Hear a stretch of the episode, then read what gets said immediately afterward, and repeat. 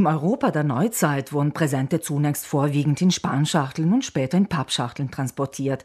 Im 19. Jahrhundert begann das Bürgertum, bedruckte Papiere und Stoffschleifen für das Verpacken von Weihnachtsgeschenken zu verwenden, während die einfache Bevölkerung weiterhin mit Packpapier und Spagat vorlieb nahm. Durch die Massenproduktion von Papierrollen wurde farbiges Geschenkpapier ab dem Beginn des 20. Jahrhunderts allmählich für alle erschwinglich. Gegenstände bleiben geschützt, wenn sie in Papier oder Karton verpackt sind, aber vor allem bleiben sie vor dem Auge des oder der Beschenkten verborgen, sodass sich die Spannung und damit die Vorfreude erhöht. Was mag wohl etwa drin sein? Diversen Studien zufolge erfreuen uns verpackte Geschenke messbar mehr als unverpackte, und wir empfinden sie auch als wertvoller, als sie im Grunde vielleicht sind. Kein Wunder, dass wir da nicht auf diese liebgewonnene Tradition, die wir alle aus den Kindertagen kennen, verzichten möchten obwohl die damit verbundene Belastung für die Umwelt nicht unbedenklich ist.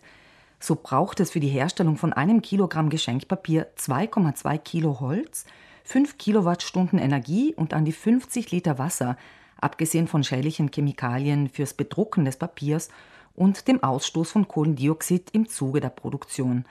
Mit den bunten Papierrollen, die beispielsweise letztes Jahr in Großbritannien gekauft worden sind, hätte man laut der Umweltorganisation Greenpeace neunmal eine Schleife um die Erde binden können, ohne die vielen Kilometer an Schleifen und Bändern, meist aus Kunststoff, mit einzurechnen.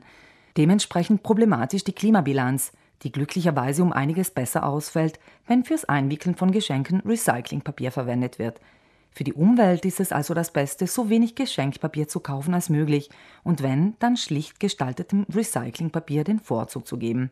Was die Entsorgung des Papiers nach der Bescherung anbelangt, sollte bedacht werden. Vielfach sind die Papiere mit Kunststoff oder Metallfolien beschichtet, damit sie glitzern und festlich luxuriös wirken.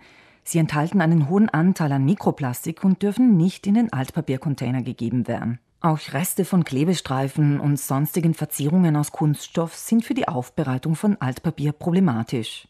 Der Ideen zu einem nachhaltigen Umgang mit Geschenkverpackungen gibt es viele. Geschenkpapier kann beispielsweise wiederverwendet werden. Dafür braucht es nur so viel Geduld, die Verpackung nicht hastig aufzureißen. Geschenktüten eignen sich übrigens besonders gut zum wiederholten Gebrauch. Braunes Packpapier etwa ist frei von Bleichungsmitteln und kann zu 100% recycelt werden. Altes Zeitungspapier, Stadtpläne, Landkarten, Tücher können eine originelle Alternative zu herkömmlichem Geschenkpapier darstellen und natürlich alle Arten von Schachteln, die ihrerseits, speziell wenn sie aus Blech sind, die verschiedensten Verwendungsmöglichkeiten finden können. Die Verpackung kann schließlich auch gleichzeitig ein Geschenk sein, ein Halstuch etwa, ein Geschirrtuch oder ein dekorativer Glasbehälter.